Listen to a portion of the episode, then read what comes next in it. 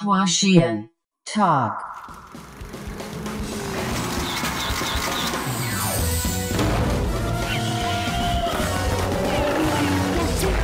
Ready for the show!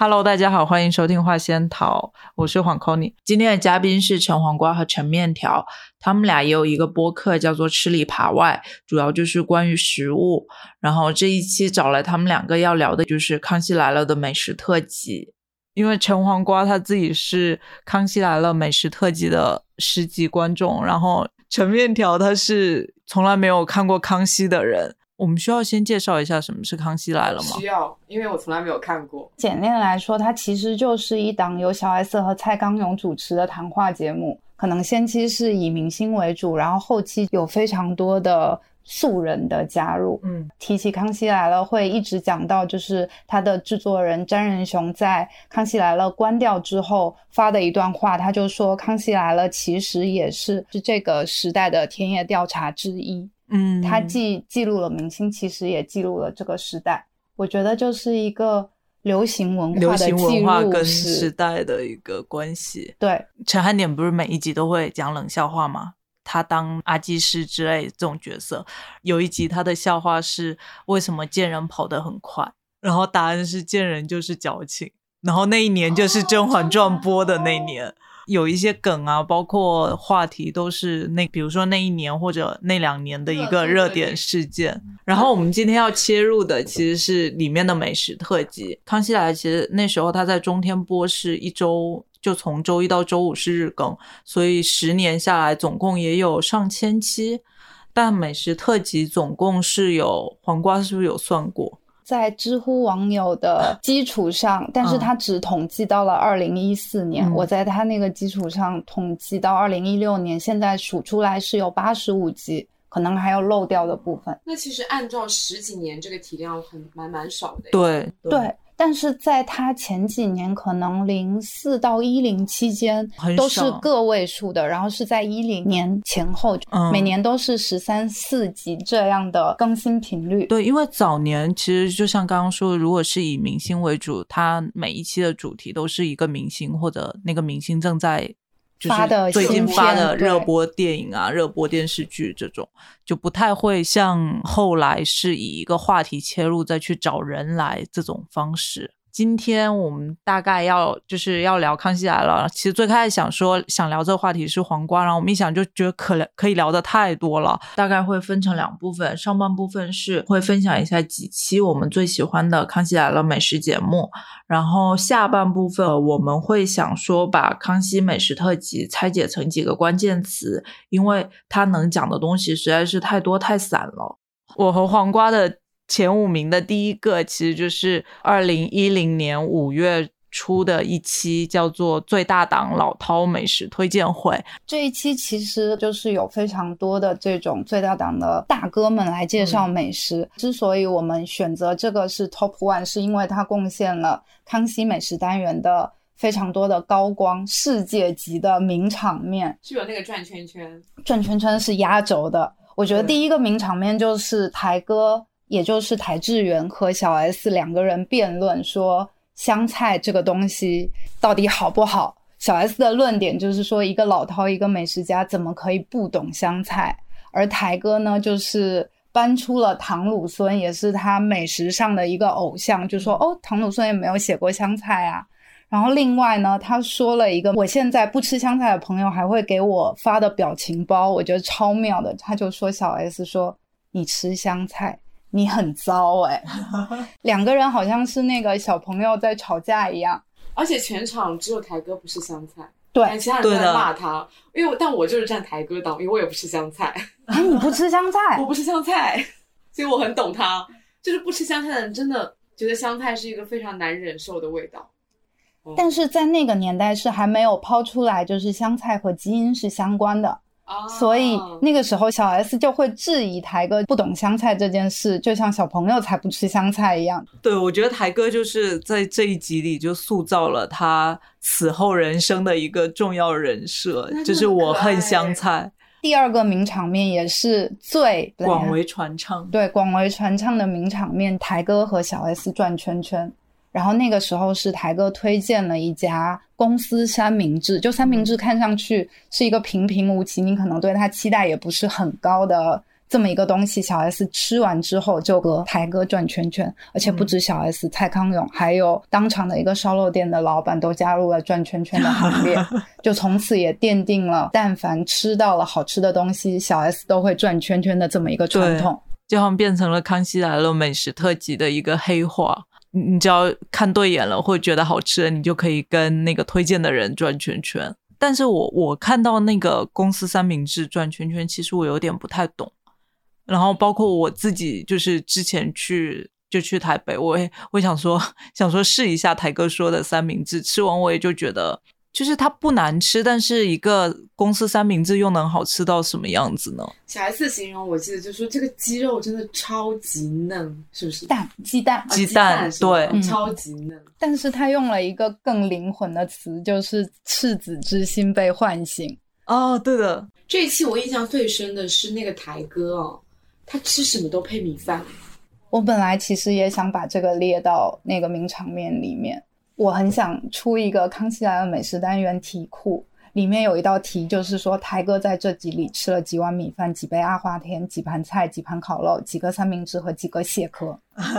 在这里面有明确的数字，有一个人说出来了。我就记得他真的不管嘉宾上什么菜，他都要配米饭。对他说这个很下饭，这一定要配米饭吃啊，然后再喝一口阿华田啊。对对对的我觉得他这个人真的太好笑了。然后他就一直吃，吃到真的酒足饭饱，就会瘫在椅子上。而且他就很阿华田真实不是他带来的吗？就是所有人都是喝一口，就是把它放在一边。他是一整杯已经喝完了，要喝第二杯阿华田了。续杯，哦，对的，但基本上会觉得台哥是一个对美食真的非常有热情的人，去推荐美食，他都是每一碗自己盛，还会在乎那个三明治有没有装在盒子里。那其实大概关于这一集就是这样。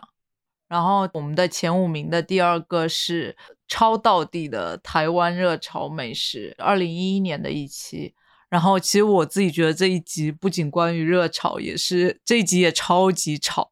因为大家嗓门都很大，然后在那边嚷嚷。有真实的还原到台湾热炒店的那种场景，炒。这一集的一个很好玩的亮点，也是因为就是他抓到了那个精髓，包括一开始他们模拟了热炒的现场嘛，对，然后包括那个许杰辉也是最大档其中的一个，他经常上康熙的美食特辑，然后也是我自己个人最喜欢的一个嘉宾，然后他在里面一开始就模仿那个。吃热炒店的流氓，然后黄冠也可以详细说一下那个场景。其实许杰辉本人，我觉得应该是比较就内敛一点的性格，感觉他说话自己的那个人格的话，说话是很文质彬彬，甚至有一点娘。但是在这一集一上来就是戏剧张力整个拉满。很爱演欸有一个细节就是他是脱了一只鞋，然后那个脚就踩在鞋上。介绍热炒店，他也是用着那种有点台式的地瓜腔的语气，包括把虾壳丢在地上，就一下把你带到了热炒店的那个氛围里面。我记得许杰辉在里面好像有说到说，就是热炒店很高明的一点，就是老板很会察言观色，他知道你那道菜吃的差不多了，他才开始炒另一个菜。然后那期我还印象比较深刻的一个场个场景吧，王彩华她吃完以后在节目上面开始剔牙，我觉得这个也是我自己觉得他们这一集很精彩，就抓到了好多热炒店应该有的，就那种很微乎其微的一些细节，其他餐厅或者其他类型的小吃店啊不太会出现。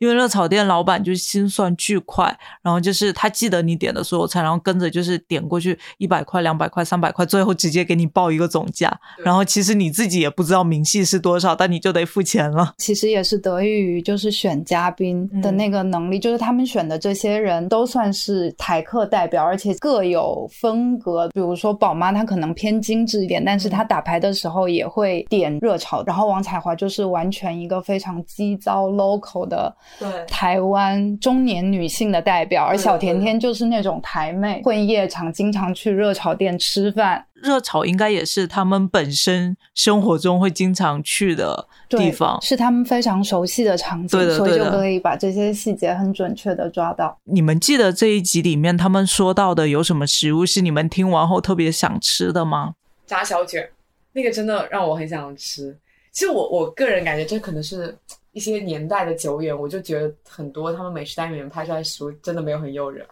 但是这一期里面的嗯食物，是你抛开那些什么古早的那种拍摄手法啦、滤镜以外，我还蛮觉得蛮馋的。一个是这个炸小卷，然后还有一个是那个猪肝，嗯啊、还有个菜我也忘了，待会儿可能炒羊肉，哦，对，那个羊肉，羊肉我超想吃，是小甜甜推荐的，对不对？对啊，这三个菜是我里面最想吃的那三个菜。但是我觉得它道出了一个真谛，就是宝妈推荐的，就是一个热炒店，但凡炒饭、炒面、炒米粉炒得好，那嗯这家店就是成立的。我觉得它其实也是抓到了一个重点，就只要你的炒饭够好吃，那么这家店可能它在货气上、在火候上就把握的特别好。前五名的第三个其实是我自己最喜欢的一个，是我的第一名，就是叫做《总铺师来了：康熙办桌大会》，是二零一三年的一期。我喜欢这一期的原因是，我觉得这一期跟其他康熙的风格很不一样，就这一期内容很扎实。因为其他期可能就是会有一些插科打诨呀，当然这一期也有，就小 S 跟几个那个总铺师之间的互动，也有一些呃调侃的地方，但这一期总总的来说，我会觉得它是比较有内容的一个。就比如说这一期的嘉宾，其实就是很多个在台湾本地很厉害的总铺师。黄瓜，你要不要解释一下总铺师？总铺师应该我们这里理解就是流水席的厨师。我在一九年的时候去台南也采访了一个总铺师，我觉得他下了一个定义很妙。他就说总铺师就是拿着刀子、拿着锅铲去主人家帮忙他们料理食物的一种行业。然后因为他的爸爸妈妈也是总铺师，他从小就跟着他们去主人家里办桌。他说这个感觉就有一点点像他是厨师里的游牧民族，而且总铺师应该是因为有一部台湾电影就是叫《总铺师》，在当年是非常出名的。那像这些总铺师，他都要指挥着大班的人马，甚至要做到几千桌这样的量。他们每一个人就都会有一个名号，就是某某师、某某师。就像这一期里面，就是有什么阿发师、什么阿阿星宝师，师对阿辉师，对，然后这一期嘉宾就是刚刚说，其实就是五个总铺师，然后还有一位是研究台湾老菜的一个美食作家黄婉玲。印象中里面有一个桥段，我还有点感动，就是他们在说那那时候黄婉玲想做一本这样的书嘛，然后他就是要去采访这些总铺师们，但总铺师们其实又很忙，所以他只好去给他们打下手，但是打下手这又不是每个人都能做的一件事，所以他只好就训练自己到能打下手的水准了，然后去给他们打下手，顺便采访。这一期里面还有很多民俗知识啊，然后跟这个行业相关的小知识的输出。就我我记得还有说，就是不能给九道菜嘛，九的闽南话是高，然后就跟狗的闽南话是一样的，所以就是等于说是喂狗吃的。所以那天他们就准备了十道菜，对，嗯，而且那一集其实每个菜它背后都是有一些讲究的，嗯。然后要么就是总厨师他会很详细的去介绍说他这个做这个菜的一些概念啊、想法啊，要么就是它是一个非常经典的台菜，然后那个黄婉玲她就会引经据典说这个是怎么怎么来的，嗯，对对对，是的。嗯，你们有印象比较深的菜吗？这里面。我印象最深的居然是那一条那个雕的那个，那个芋头弄的龙是不是？居然是芋头做的，对对对，我觉得那个很神奇。了。是的，是的，那里面的菜其实对我来说都还蛮像是那种看起来非常的豪华，但可能并并不一定好吃的菜。我觉得那种应该会好吃。真的吗我也觉得因为我对说实话，我从小到大就是对流水席的一个感受，我觉得可能是地方那种文化的不同。我觉得我们从小到大就流，你们的流水席是不是就相当于是那种宴席啊？是吗？对，我从小到大对宴席的感觉就是不好吃。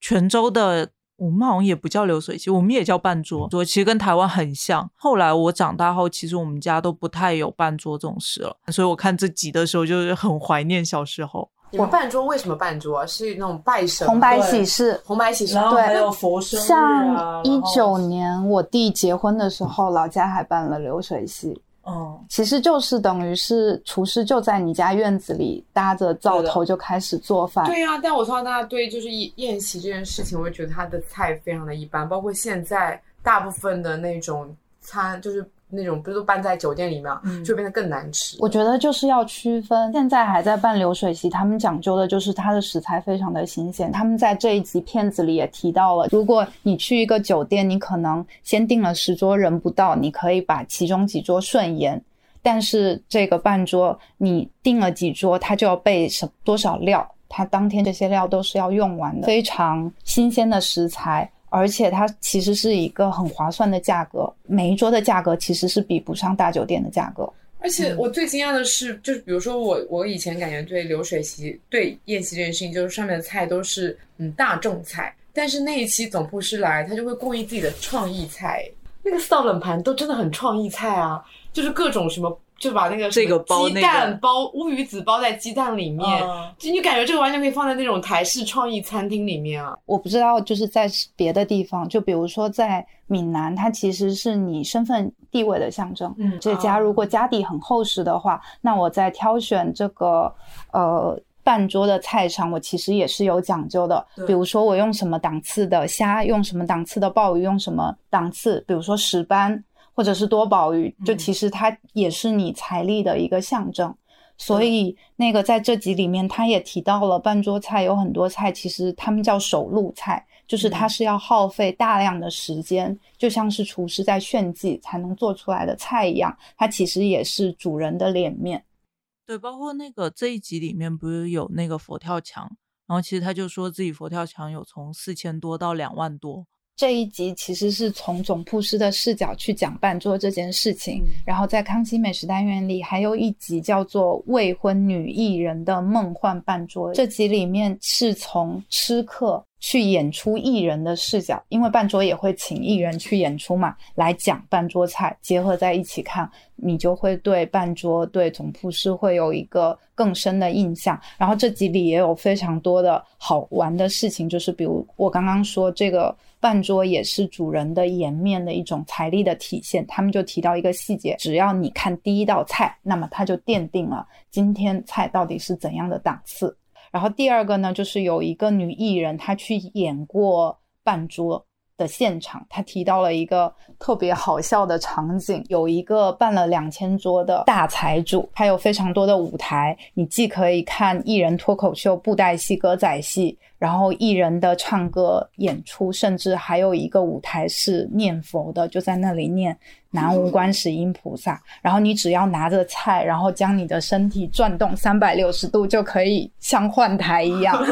我觉得这就是挺好玩的。抖音是划走，然后这个是转身，因为我觉得这种已经完全不只是食物，就食物固然是好吃，但它整个就是一个民俗大盛典，就你能了解这个地方的它的很多事情，包括一些人情世故啊，然后包括这个地方的一些东西，其实都能了解。我觉得这种是比食物单纯有意思了。说到最后一个。最大档那个老饕美食上下集嘛，其实我们前前五名只剩一个，然后是专门一集是最大档美味便当大搜集。然后这一集的起源是因为中天自己内部就大家都知道全民最大档，他们录制吃的便当很豪华，然后也是那个便当清单也是小 S 觊觎很久的一个清单，所以我觉得这个选题本身很奇妙，就是在此前一上节目就会夸全民最大档便当多好吃多好吃，就那些嘉宾，这一期他们索性就找来了全民最大档的那个制作人。其实他的工作就是专门负责订便当，然后小 S 在这一集一开头就对那个专门负责订便当的人各种谄媚，就想把他的那个名片册要到手里，就这个也还挺好玩的。对，而且他有一段宋词，就是说比伟忠哥更有才华，敬业超过小燕姐，比《康熙来了》制作人更应该出现在《康熙来了》的人。反正这一集我觉得整个重点就是在控诉台哥在便当领域的一个霸君行为，对的，很龟毛。就因为吃不好便当，心情就会变得很差。我觉得这一集对我来说更重要的是它的选题角度，因为就是我们聊到美食都是聚焦在一个具体的菜或者一家具体的店上，但是他选择了以便当为切入口，就好像你在对明星的生活进行一个观察，甚至是明星这个行业的职业观察。便当更多的我们感觉它是有机能性的，你只要吃饱这一顿，它就是一个应付让你吃饱的这么一个东西。但是就是这么一个我们觉得。不会好吃的东西，全民最大党的人还是在在意，他们要好好吃饭，他们要改变这件事情。我觉得他那一本收录了很多名片的册子，很像是古早时代的饿了么跟美团，就那种外卖软件，它就集合了超级多的店家，嗯，哦，甚至有点像是那种大众所谓的大众点评。但我觉得它又不太像，因为它有点像是一个精选的。然后这一集里面是不是没有介绍太多菜本身啊？所以我觉得这一集对我来说一般哦，就没有特别让我印象深刻的美食。我觉得这集其实重点就不是在菜上，它更多的就是在解释全民最大党如何热爱便当，如何破解掉。便当和餐点的区别，包括就是他们到底有多么热爱吃这件事，甚至就是上升一步，就是他们其实也是在讨论说吃这件事情和工作的关系。所以我觉得就在这一集里可以得到特别多的解答。他们这一期里也在推荐一本书嘛，什么创意什么什么的，所以他们会用说订便当其实也是你发挥工作创创意的一一个维度。你你在便当里发挥创意，何尝不是创意呢？我觉得这个也蛮好的，而且这个集数的前后关系，其实就是因为康熙先做了一个便当的特辑，在里面虫虫就是作为嘉宾参加了，就是说最大档的便当到底有多厉害。之后呢，紧随其后的后两期就做了最大档的便当，然后也是由此在不久之后，他们就让最大档来推荐美食，就他有这么一个时间逻辑。哦哦，那还蛮好玩的，嗯。那我们这五个都说差不多了，啊，好爽，真不错。那我们进入第二部分，就是我们想用一些关键词来串起这些美食特辑。第一个就是便当，也就刚刚说到的一个，其实康熙在美食特辑里有安排了一个小小的特辑，就是便当特辑。然后我们也觉得便当，包括便当所体现出来的某种精神，是康熙美食。比较看重的一个东西吧。然后第二个关键词是选题，第三个是比喻，然后第四个是美食家。然后我们就从便当开始说起。其实刚刚也已经讲了一一些了。康熙做的第三个美食节目就是聊明星的便当，然后紧随其后又聊了一次，但是那一次比较水，就是他其实对便当。没有那么多的解释，更多的也是一个美食的推荐。第三个就是最大档的便当，在之后还做过女明星做便当一个烹饪项的选题，甚至到之后，呃，有一个天后小 S 的美食地图这一集，小 S 也拿出了很多执行制作给他订的便当出来，所以。泛化可以说是五集，第一集里开端的词，我觉得非常的妙，就是蔡康永一上来就说，很多观众误以为明星从事演艺事业是因为对艺术有热爱，但其实不是，他们只是为了吃便当。通过对便当的描述，展现了一个还蛮神奇的明星的另外一面。就比如说放饭时间十分有限，小 S 便当吃一吃，那边就在喊说哦上工了上工了什么的。然后他们的预算其实也是非常有限的，他们描述是一百台币上下，其实也就二十块钱左右。有一个特别牛逼的便当，特别好吃，是一百二十一个。有的人做到第三年当艺人才能吃到这个便当。然后他们还提到了一些便当恶习，比如就是说艺人会翻便当，制作人就说被看过的便当吃起来就怪怪的。甚至呢，他会去瞧那个便当送来的时间，里面介绍说选便当的最佳时间就是听到那个执行制作说，哦送来了，楼下下楼的时候就跟着他去，在第一时间就把便当抢下来。而且你可以发现，就是他们对便当的要求其实特别低。我们在说小 S，有时候他对美食的描述好像没有那么具体，没有那么细节，但是便当这一题，就是他真的是体验过。比如说，他会觉得那个便当里有一个溏心蛋，把这个蛋挑破拌着跟饭一起吃，特别好吃。卤蛋是一个而不是半个，吃起来更满足，非常的卑微。你刚刚说那四集，我现在印象深的只有最大档便当跟小 S 的那一个，然后我就会觉得小 S 好可怜哦，就是他自己没有掌握订便当的主动权，就是他吃饭都在制作人手里，然后这就形成了就是都是制作人帮他选嘛，然后他只要说哦这个还行，那他之后很多天可能都是吃到这个东西，我觉得太可怜了。对，然后像台哥他好像说他们便当是一百二一个嘛。然后他自己就会，比如说吃到好吃的一个午间套餐，然后可能一百五或者两百块，他就会自己去打电话跟那个店家说，那我不要饮料，不要沙拉，你帮我减到一百二可不可以？我觉得就还挺聪明的。有一个艺人之前当制作人的时候，他就觉得，呃，我不要吃这些便当，我订点披萨啊或者美式食物。就这样很酷，结果摄影师就吃不饱，他们就需要米饭。如果出去拍摄做生活制片的话，其实也是要帮剧组所有人都订便当。有时候你就会希望说，是不是应该吃多一点、吃饱一点、吃好一点，甚至比如说你到了当地，是不是要吃当地特色的东西才不枉你来走一趟？但你真的发现他们没有的，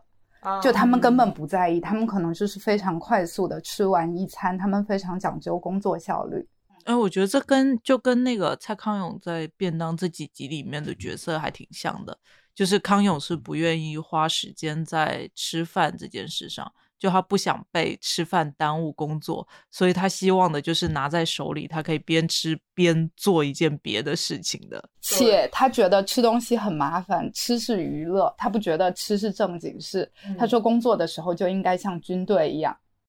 嗯，对的，对的。哎，可是我以前对蔡康永的印象，我我想象中他应该是一个对吃非常小资跟讲究的人，完全没想到对他对吃这么的无所谓。但我觉得其实我觉得是看场景，对我觉得到后面美食家那个关键词，我们可以说一下他。就我觉得某种程度，我觉得他比小 S 会吃，他懂，但他其实没有那么在意。而且他在这个工作的场景里，他不把吃当成是一件很重要的事情，所以他。这个时候他只要吃饱就 OK，他不讲究他吃的到底好不好吃。对，就吃这个东西就是只是就是刚说的机能嘛。嗯。然后我感觉“便当”这个词本身就非常的台湾，因为在我们的语境里面其实没有“便当”这个词嘛。盒饭，盒就突然变土了，就感觉。嗯。但其实，在台湾，它那个便当就是感觉刻板印象里面就是用那种很薄的木头去压的很紧，对，压的很紧，然后用用一个那种。呃，橡皮筋，然后把它给弹在一起，然后中间是用那种木板去给它做一个隔层，整一个都蛮粗糙的，因为感觉是节省整个成本嘛。哎，其实我也有点奇怪，为什么他们中午的便当会被，就是感觉他们是有一个形式的，你不觉得吗？嗯。然后像我们现在其实吃工作午餐，我们好像也不会有一个刻板的形式，说我要吃盖饭，我们好像会有其实挺多选择的嘛。我觉得他那个组合就是非常标准的米饭，然后有一个很高油的一个肉，然后以及蔬菜跟蛋白质啊，就是对，各种营养都有搭配到。但是我自己会觉得，就是你工作餐吃这个，其实是下午很容易困的。你要可能做这种高强度的工作的时候，你就需要及时的补充能量，而且这很方便，你一个便当里可以满足各种需求，嗯，而且可以很快的把它吃掉，对，就不会汤汤水水也好放。然后在那个全民党便当里面，你就会发现他们“便当”这个词已经不是我们所想象中的刻板印象了，就真的是一切皆都皆可以为便当。我觉得对于全民最大党来说，便当就是工作时间的一顿午饭，而不是便当。台哥他就不把这个东西当成工作的效率的东西，他反而就觉得我。吃不好这个东西，我就没办法工作。对，蔡康永刚刚不是说你在工作的时候就应该像军队一样，吃是不不用那么在乎的。但是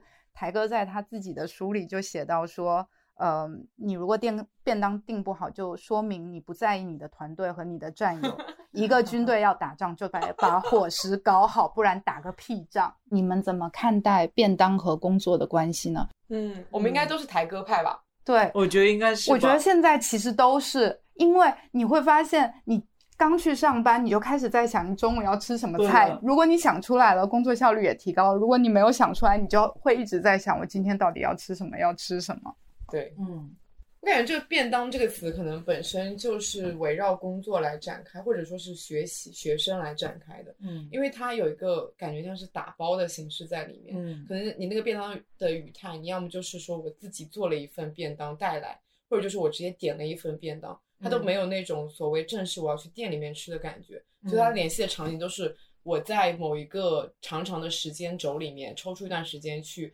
吃它的感觉。，对，感觉它就是有紧迫感，嗯，所以我觉得在台哥理解的那个语境里，便当其实不是便当，就是午饭，吃饭就是午饭对的，对的，西对的嗯。哎，可是像你们正常工作中午都会吃什么？我上班这一年应该已经把公司附近比较好吃的外卖都点了吧？比如呢？想一想，我最常点的一个是那个呃福建小吃那一家，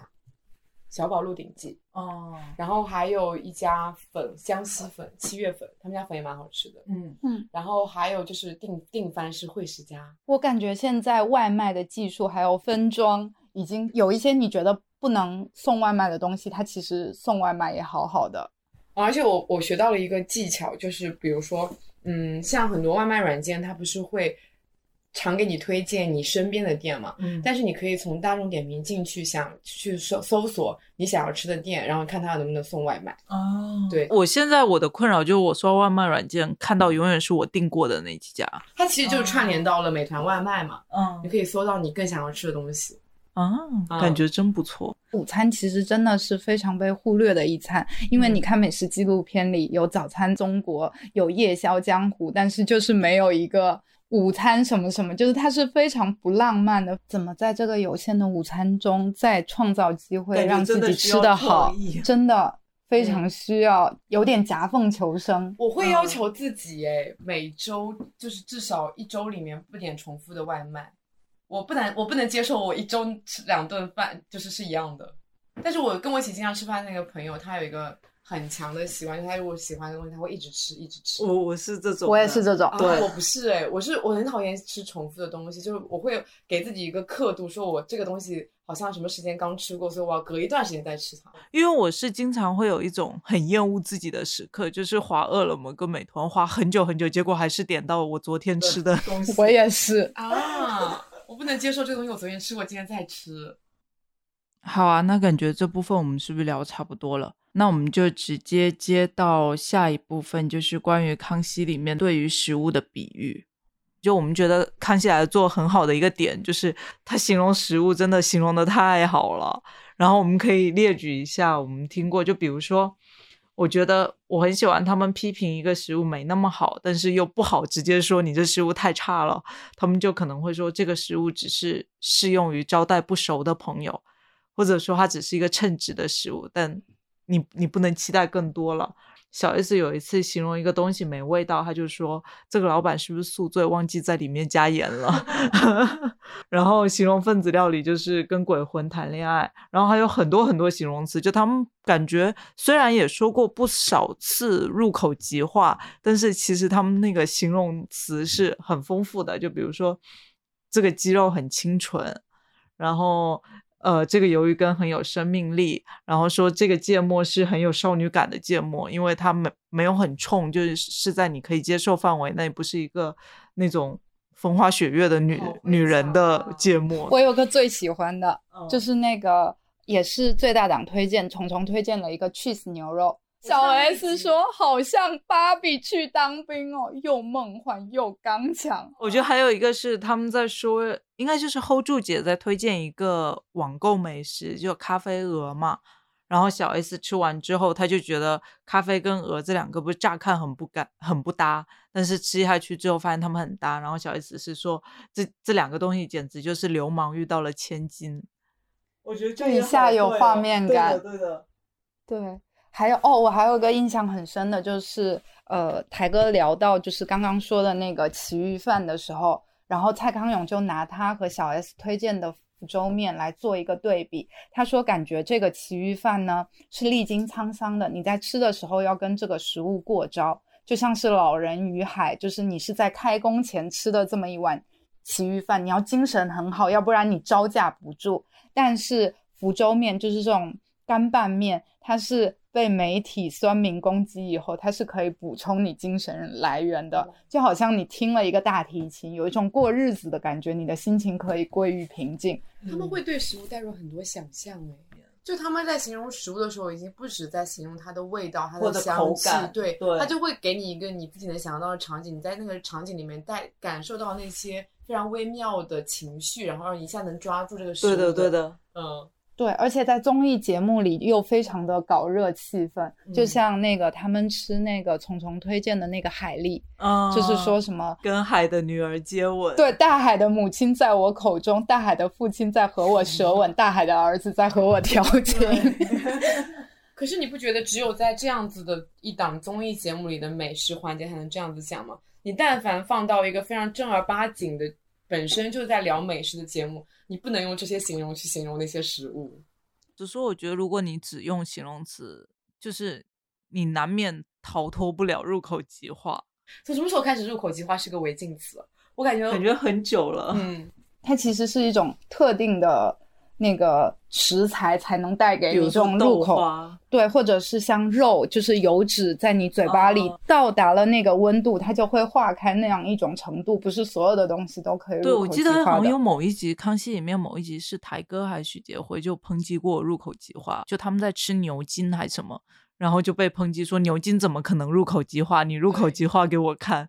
胡天蓝也说过 Q 弹的说法，就因为媒体上太多在聊 Q 弹，所以导致了大家会往里面加硼砂，大家对美食好吃就非常想象非常的单一，只有 Q 弹才是好吃的。嗯，不觉得我们现在形容美食的方式就特别的贫瘠吗？描述它的口感、味觉，就其实跟陈汉典一样，你说来说去就是那几个词，嗯很有嚼劲，很软，很绵密，很浓郁。我发现现在看到的美食公众号很爱用一个词是软糯，还有层次。对，层次真的是是很爱用的。对，讲完层次以后，他会一开就是开始抽丝剥茧跟你讲说，呃外层是什么然后再往里面是什么，最后是什么。我觉得可能你形容那个食物去超脱食物本身的口感跟味道来说，也我觉得也是给自己一个更大的空间，不然你老用那几个词，你很快就会贫瘠了嘛。对，康熙来了就做了一个很好的示范。如果有一个人在跟我形容一个食物，用到了这些比喻，或者是把你拉到了一个场景里，会很转化你，是？对，会非常的转化，比嗯跟我说哇有多好吃，什么多入口即化，它相反就是像小 S 说的说哦，好像是什么。呃，是一个梦幻的少女啊，或者是哦初入社会的少女，有一些单纯，又有一些深度，我就会一下的 get 到说，到底这个食物带给你的感受是怎样的。对对的。小 S 真的也很毒舌，就是有一个嘉宾推荐了原味水果卷，然后他就说：“哦，它就是这么一个卷，五个字已经把事情说完了，就是你吃到的感受。哦，我还有很喜欢的那个梁鹤群，那个他就在形容一个呃九级的澳洲和牛，然后他就说：“你牙缝再大都塞不进去。”哇，牛肉也是入口即化，吃完就想大声说话，难道这就是北方男儿的豪爽吗？哇，真的很会讲哎。对，这就是捕捉到了一个吃牛肉就会塞牙的一个细节。然后包括我觉得他们也是会在食物之间互相转化。像你之前说那个小 S 说吃芋头冰，然后就会说这是鲑鱼盖饭吗？你就顿时有那个感觉，就是那个饭那个芋头冰是超大一份，然后料很足的一个东西对西。而且他们还特别喜欢将食物归类，就是什么嗯样的食物是老气的，什么样的东西是很小孩子气的。嗯，还有包括刚刚说九孔的水果，就有娘娘腔的水果。对，就有又有带有性别，对少女感觉真的很常出现在食物中。少女现在我觉得也蛮常出现在文章里面，你不觉得吗？就是美人、少女这种词去形容一种很漂亮的、很精致的那种水果啊，什么样的？嗯，但我觉得有一些真的是，我们都说食色性也，大家都会把食物和男女联系在一起。他们其实在里面也一直在消解我们对美食的一个刻板印象。嗯比如大家推荐什么猪脚啊这种有胶原蛋白的，都很爱说很适合女生。小 S 这时候就会回我们女生是有多虚啊。对，然后这里讲的差不多了，那我们可以说下一个关键词就是选题。在我们准备这一期的时候，黄瓜给我发了一个他自己整理的康熙美食特辑的各种维度的选题角度，然后我就也挺惊讶的，就是他的选题维度真的太广了，就包括按城市分，可能有高雄美食特辑、台南美食特辑，然后按节气分，就比如说秋天吃蟹啊，然后年夜饭这种，然后还有按品类分，就包括米饭、便当、面食。然后还有，呃，现在就其实你用现在的眼光来看，美食公众号做的也大概就是这些选题了，就他们也没做出什么花来了。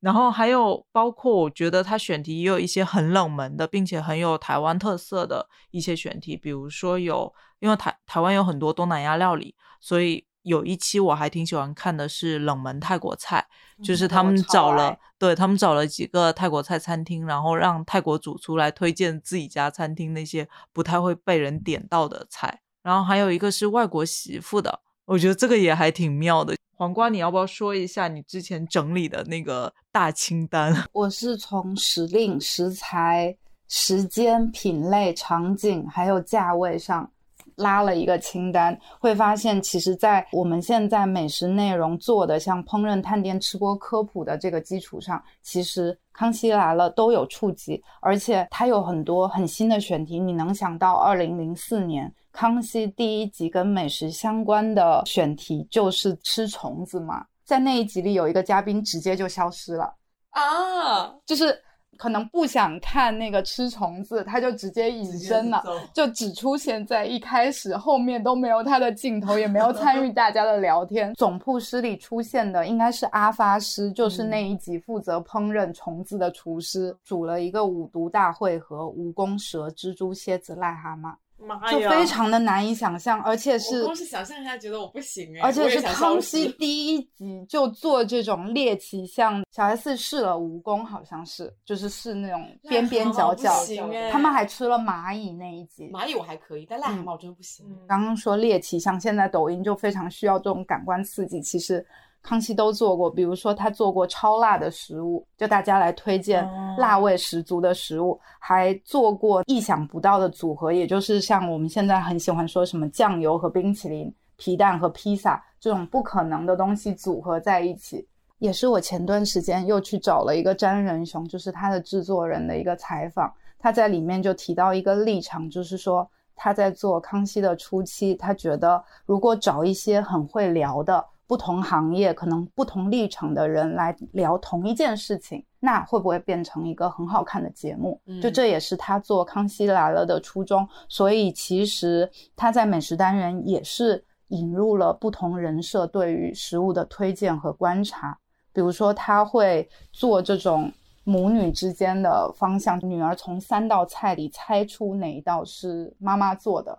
那时候其实他们就抛出了一个梗，就是妈妈做饭很难吃，但其实我们的主流叙事还是我妈做饭超好吃。对他们还做过那个夫妻的观察，也是一样的形式，老公猜哪一道菜是老婆做的。现在看错的那些老公。都分开了，对，而且偷吃的行为，柯以柔和她的厨师老公，她厨师老公就是在那边分析的头头是道，说哪一个是我老婆会用的调料的味道，哪一个咸哪个淡，其实到后面就是猜错，一个大打脸，反而是沈玉琳猜对了。有一集是不是他们也是有曲曲家瑞、胡天蓝，还有一些一些比较年轻的人推荐一个松饼，然后那松饼上加了美乃滋。所以曲家瑞跟胡天蓝就不太能接受，因为他们的口味就会觉得说美乃滋这个东西就是小朋友口味的，年过于年轻，没有什么没有什么深度的一个食材嘛。芝士炸鸡都会沾美乃滋啊。对，然后推荐的那个人就是一个比较年轻的女明星。然后他就会觉得说那个松饼就超好吃的，而且你 brunch 很好拍嘛，就出片率很高的一个东西。然后我觉得蔡康永这时候就还挺高明的，他就会站出来，就他没有说是你你高级或不高级，然后他就跟曲家瑞跟胡天蓝说，就是你们已经过了青春期了，他吃的时候那就满满的青春的味道，你们只是已经过了。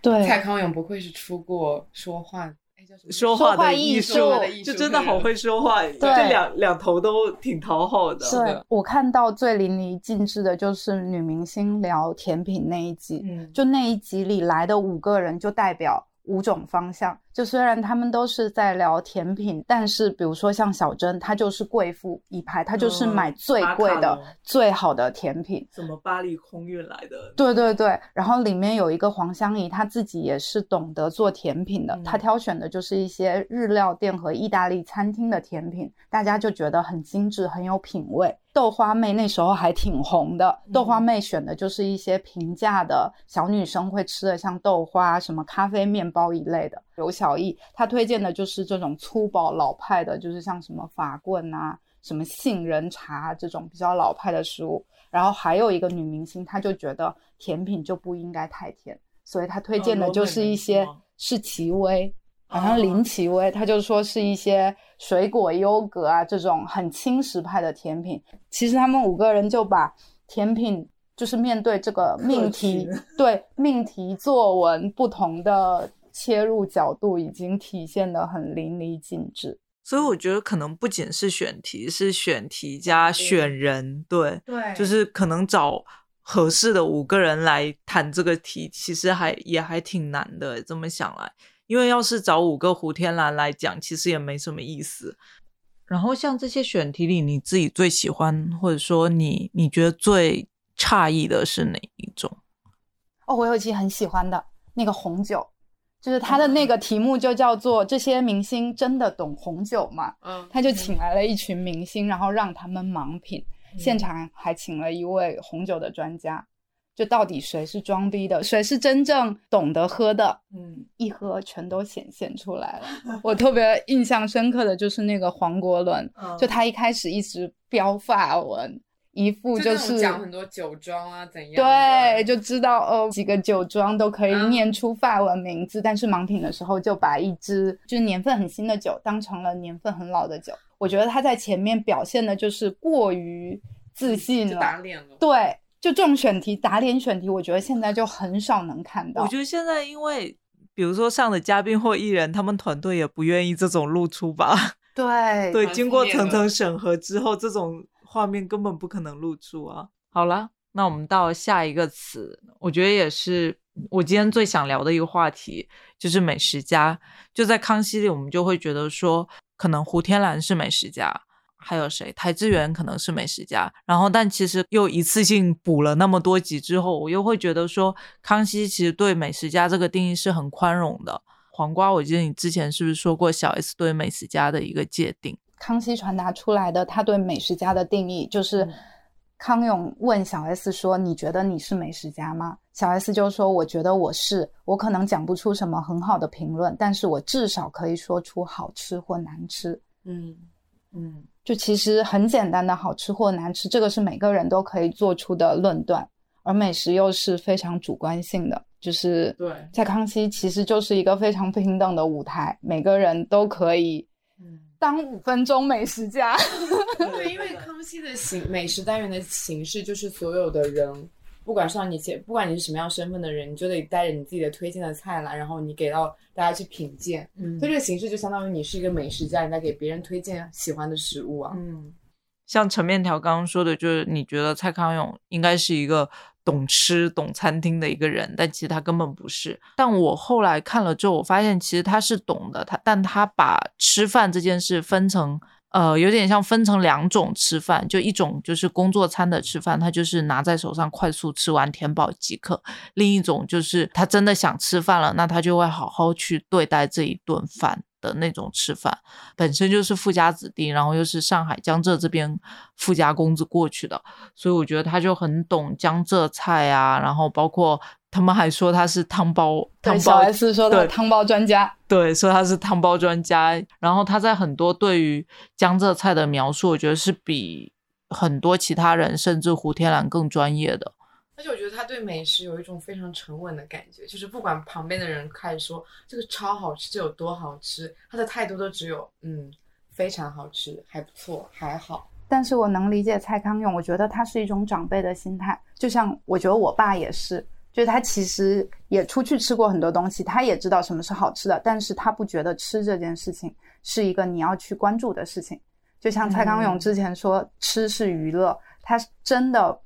可能不觉得呃专注在吃，把你的精神都放在吃，去计较说什么东西好吃不好吃，花大量的时间，他觉得这个可能就是娱乐的一方面，他不是正事。他不觉得吃是一件你值得去浪费时间的事情，嗯就是很长辈心态。蔡康永他就对食物观点，我觉得有一个很宽容的是，怎么说？就是我有时候我觉得美食家是要挑剔，但有时候我会觉得这种宽容又未尝不可。就像他自己说湖州肉粽嘛，然后他就会说他欣赏不来湖州肉粽，是因为他小时候吃太多了，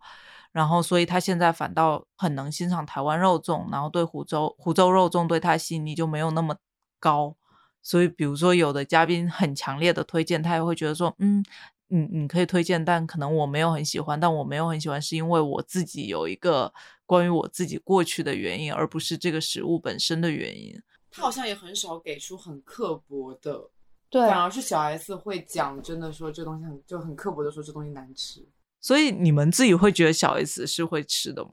我最大的一个感受就是，他每一次都只吃非常小一口，这是他保持身材的秘诀吗？女明星不都这样吗？没有啊，小甜小甜吧天吃到打嗝，王彩花吃到剔牙，但小 S 你会发现，所有东西都只吃一小口，真的非常小，我都觉得那只有指甲盖这么小吧，嗯，这怎么尝到食物的味道？因为我就觉得小 S 感觉她其实她只要酒就可以了，真的，还有辣，对，还辣和酒酒就是非常的亢奋，包括那个食物里面只要是含酒，他会再吃一口。确实，我想到联想到小 S 来内地工作，然后说他推荐的食物是曼玲粥铺的时候，我真的是一个啊大震惊。他没有那么挑剔，包括便当给到他，他也就不好吃，他也就吃了。然后他也不会主动去寻找更好吃的便当，就跟台哥在便当那一集里也有说啊，谁跟台哥说你干脆跟小 S 主持一档便当节目，然后蔡康永就跟台哥说你不要跟他主持，他很逊色，就说小 S 只能给出五六家推荐便当，但台哥可以给出五六十家。嗯，我觉得小 S 可能是不是那么探索型的嗯人，而且他可能有自己的领域。比如说，他很喜欢吃麻辣锅他很喜欢吃面，嗯就是他有自己的领域，但是他找到他觉得好吃的那一家了，不会再去进行新的探索了。所以其实小 S 的视角是蛮普罗大众的。但他也有一些 care 的点，比如他觉得他对米饭的要求是很高的，米饭是要粒粒分明的，但是糯米鸡的糯米又是不能粒粒分明的，他也有一些自己的准则，只是说可能这些准则不是那么的多。我觉得这也蛮普罗大众的，因为就是你不管再怎么就是对吃没有那么讲究的人，可能也有自己个人的一些喜好在里面。感觉就是大部分人会有的一个状态，就是小 S 的那个状态。他对吃没有说讲究到说我一定要去呃花时间去找去探索那些好吃的东西。但如果说你给到我一个好吃的选择，我是愿意去尝试的，然后我也能分辨主观的去评说这是好不好吃，因为他有时候说东西不好吃，他可能会评价是说它太腥了。或者说是它就是，反正就是会一般是从那种味觉上面去评价那个食物，就感觉整个都是蛮大众的一个体系。但是蔡康永他其实就是有自己的一个非常强烈的对食物的标准在那里的，就是我就他就完全非常的不庶民口味。而且他还不显山不露水，你也不知道他到底懂不懂吃呢？他就好像冰山一样，他也不露全部给你看，很神秘。除了在美食节目里面他这样一个状态，他在别的节目里面也是这样一个状态吗？我觉得也是吧，我觉得这是这个节目一个蛮重点的，就小 S 就是很鲜明的一个人，蔡康永就是把他拉回来的。对，然后刚刚你说蔡康永不显山不漏水，然后我觉得就可以说到赵哥，就赵哥一直自诩为还挺会吃的一个人，但我自己我是挺看不上赵哥的，因为我觉得赵哥有点掉书袋，虽然他没有什么书袋可以掉，但他很爱说，就是很爱引经据典。比如说，他要说一个卤肉饭，然后就要说这个卤肉饭就应该是怎样怎样怎样，但其实他自己吃不出一个卤肉饭是怎样。然后我觉得，就是赵哥这种人，其实在现在还挺多的。对，我觉得赵哥的懂吃就是一种人设，他就是一个说辞，他是不是真正的那么热爱美食呢？可能也不见得，但是他懂一点，他就拿这个东西反复的咀嚼来炫耀自己有一种美食的人设。怎么看出来呢？我就觉得可以和胡天蓝做个比较。嗯比如说胡天蓝他吃到一个东西，他可以辨别出来，比如一个豆腐乳，他就说哦，这个是云南风格的豆腐乳。他会讲出产地，而且是比较泛化的，就是这种，他不会把话说的很绝对。这个东西一定要怎样怎样才好吃，但是赵哥就是那个要把话说死的人，可能是因为他只知道这一种，所以他要把话说死。对他背到了，他就说胡椒饼的葱肉比一定要是三比七，超过这个限度就不是好吃的。然后他会说这个炸鸡排的酥炸粉和肉比例要是多少多少多少，仙草一定要是黑色的，很像在背课文哎。对，然后他一闻到一个什么姜母鸭，他就说：“哦，这个有十七种中药材。”我想说，怎么闻闻得出来啊？就他确实也可以讲出一些门道，但是你就觉得他不是那种融会贯通。许杰辉有一个评价赵哥很准确的话，他就说：“人家说富贵三代方知饮食，他窜红也就一两年。刚刚你说那个许杰辉“富贵三代方知饮食”，我觉得就可以说到胡天蓝跟台哥。”对，因为我是后来去查了一下胡天蓝跟台哥，我觉得他们的个人经历就就能知道为什么他们这么爱吃了。我看过一个呃一个报道，就说在台湾那时候，大部分人还不知道什么是美露阿华田或者什么是汉堡的时候，胡天蓝他爸就是能一直出入美军俱乐部，然后他们家就是很早年就吃吃上了三明治，喝上了美露，就天天吃西餐的那一批人。然后包括胡天蓝的姐姐，就是也是那个年代就已经当一个国际旅行社的一个导游，所以也经常带着妹妹到处吃吃喝喝的。然后还有一个是因为胡天蓝小时候很胖嘛，就被同学笑笑说他是类似死肥猪吧，类似这样。然后他爸就说：“呃，贪吃有什么好被骂的？你不会吃，你才可耻呢。”就真的是富贵三代方知饮食的一个典型代表。对，台哥其实也是，他就在回溯他自己小时候的背景的时候，你就听就感觉台哥懂吃也是有原因的。他说他奶奶一早就会做七八个菜的湖南味的早餐，而且他特别提到了一个地道的湖南菜，就是炒空心菜梗。然后他爸爸很帅，在公家的机关单位工作，然后对吃很讲究，而且从小就带着他吃遍了台北大小的酒楼。然后他妈妈是受日本教育，所以很喜欢日料。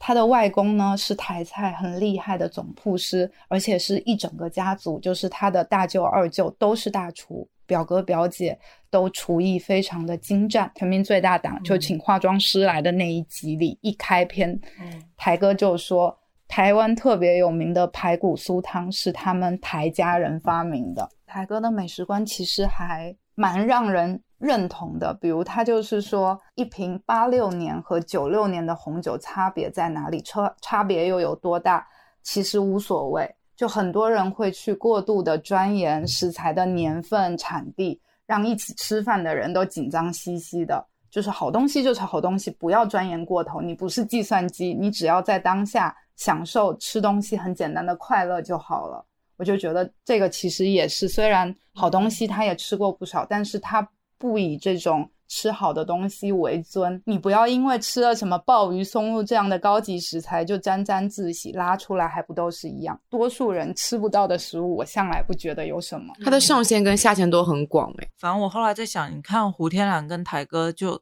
他们俩，呃，胡天蓝查他了之后，发现他最早还是室内设计杂志的主编，然后其实开始是做一些什么亲子跟餐饮本身没有那么大关系的媒体人，然后台哥也是嘛，台哥可能是呃做综艺，然后演出这方面，然后其实我觉得饮食对他们来说不太像是现在博主们的一个主业，反倒是一个副业，然后兴趣对他们的广度可能也是一些其他领域来填充过来的。我觉得这是因为他们本身主业不是说一开始就是做美食的，对的，所以他们有更大的自由去品尝自己想要吃的东西。如果说你一开始就是以美食家出道为目标的话，你就会想要说我要去写怎么样的评价才能获得大家的关注啊？嗯，而且我觉得是有点狭隘的，譬如像胡天阳或者台哥或者蔡澜，其实他们获取这些嗯所谓知识也好，感觉是从一个更广的世界里，而不是从只是从餐饮这个维度来获取。嗯然后只是他们表达的那个渠道是饮食嘛。然后像现在很多美食博主，其实他就是从餐厅，而且那些餐厅本身也谈不上那么好，从餐厅里获取东西，再以餐厅作为一个媒介输出，那其实来来回回就有点同样的一些东西在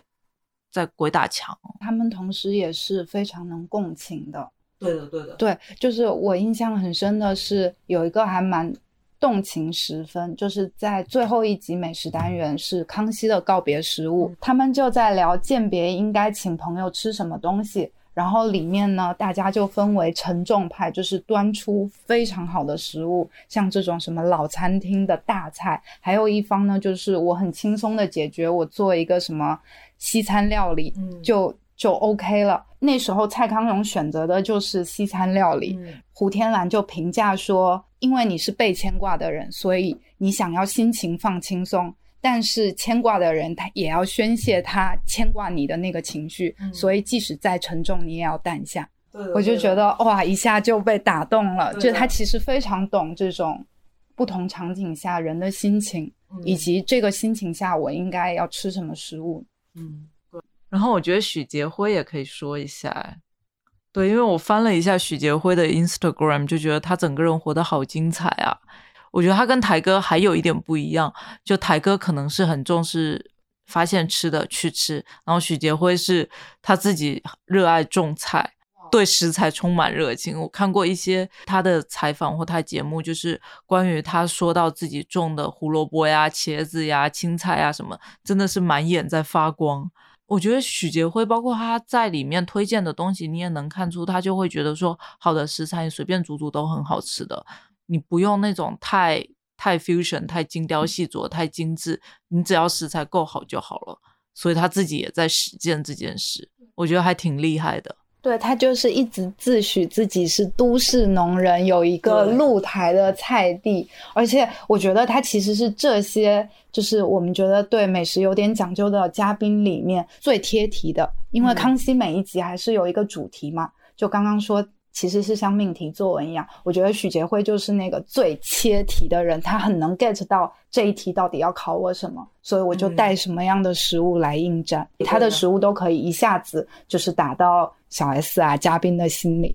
嗯，那他除了食物以外，他还会观察这个食物背后的一些现象吧。比如说刚才提到的热潮店，就是他有一个完全在扮演热潮店里的食客应该怎么样一个身份。嗯，对，而且我觉得他也挺会引经据典的，但他引经据典就没有赵哥那么恶心。相比台哥是比较外放的，嗯就是我有这个东西，我一定要让你吃到，你要感受到我的热情。许杰辉好像没有那么 care，他可能有一套很成熟的饮食体系，就是我觉得这个东西是好东西，你觉得 OK，那也 OK，你觉得不 OK，、那也无所谓，对对对就很自洽。今天也聊得特别超聊了好多了。有机会再聊吧。嗯，真的。虽然只看了几期的我，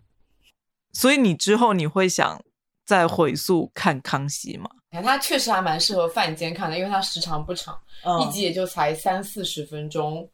但是我有一个非常不太能接受的点，就是我看下来觉得里面的美食，因为它有个形式，他们就是放到节目上面，其实很多都冷掉了。嗯，我就觉得这东西很大概率是不好吃的。可是我看《康熙来了》，我就感觉更多是在，其实也在看人与人之间的互动，而不是嗯专注在说那个食物真的有这么好吃吗？就是真的想用食物来转化我这一点还蛮弱的。这一期在聊他们康熙的美食单元里面，看你们聊下来都在讲人，在讲形容，在讲选题，其实很少有讲说食物的、啊。一个人推荐一道菜，你觉得重要的是推荐的那道菜吗？我觉得是那个人。之前聊到为什么我会一直一直看《康熙来了》的美食单元，我觉得就是有这个因素在。就首先它是基于一个真人的真人秀。现在在说什么许知远在《向往的生活》，或者是零七幺三快乐男生，为什么在综艺里我们这么喜欢？我们就提到了他们是有活人时刻的。我觉得康熙就是有这种活人时刻的。我刚提到制作人詹仁雄他在聊《康熙来了》，他的初端就是因为他想要把小 S 和蔡康永凑在一起，因为蔡康永是一个可以用很礼貌的方式问出非常不礼貌问题的人，而小 S 是他的反面。对，小 S 是他的反面，就是他可以用非常不礼貌的问法问出一个非常不礼貌的问题，但是这个问题是你想知道答案的。嗯，所以在这两个人夹击之下，你没办法不做一个活人，就你是会被吐槽死的，你就被他们生吞活剥的。所以在这个节目里，你就可以看到就是非常鲜活的体现。其次就是你刚刚说推荐菜这件事情，我觉得现在的博主活着活着就变成一个号了，就是迫于选题或者是很多限制。对，而且你会发现，就是你在一个城市，然后大家每个人推荐的菜都大同小异，大家已经失去了那种探索欲望，就是跟着主流的媒体说我们要去吃什么，而少而缺少那种，比如说我某天骑车经过哪一个哪一条街，我发现这家店我从来没有看到过，并且我对它的招牌很感兴趣，就这样说走进去试一试，已经很少有这种冲动，大家都在开始跟着一些所谓的点评啊，然后去吃那些菜。对，小红书好像是搜索引擎一样，什么人穿是不是那么重要呢？反而是他穿的是什么牌子，在哪里买，就在哪里可以吃到这个东西，反而是更重要的东西，而不是说，比如说我对这个人他的这种吃的想法是非常认同的，我对他的整个主观、他的判断、他怎么点菜、他怎么选餐厅，我是很认同的。然后我 follow 他，我会因为他和我很类似，所以我很相信他。就是现在更多是资讯，而不是这种基于主观的推荐。所以我觉得人其实是胜于菜的。如果你找到一个正确的人，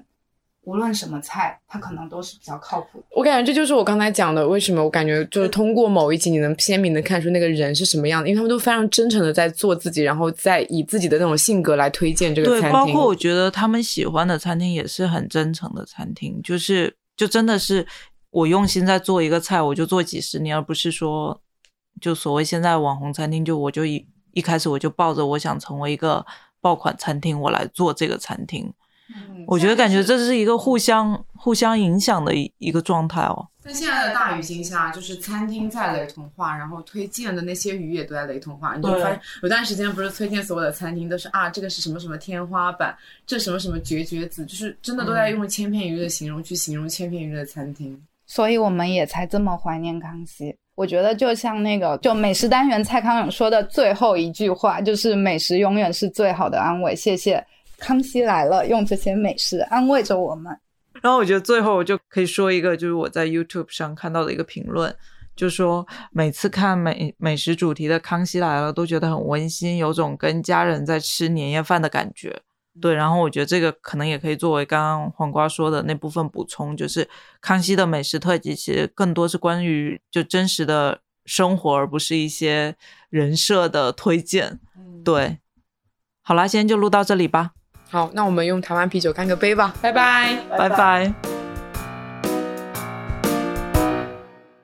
我总觉得自己是个胖子，很想变瘦，但是胖子每天还是一直都在吃。就是因为身边有个瘦子，大吃大喝却不会胖，他的名字就是徐熙娣。他约我吃，我就去吃，明明就正在减肥，这吃八万不过天天，为何他不肥，我却变肥？我曾经想过要跟他断交，因为他的食量太大，再下去我一定会爆炸。每次吃完饭后过十分钟，他竟然问还要不要吃，我只想要呼他巴掌。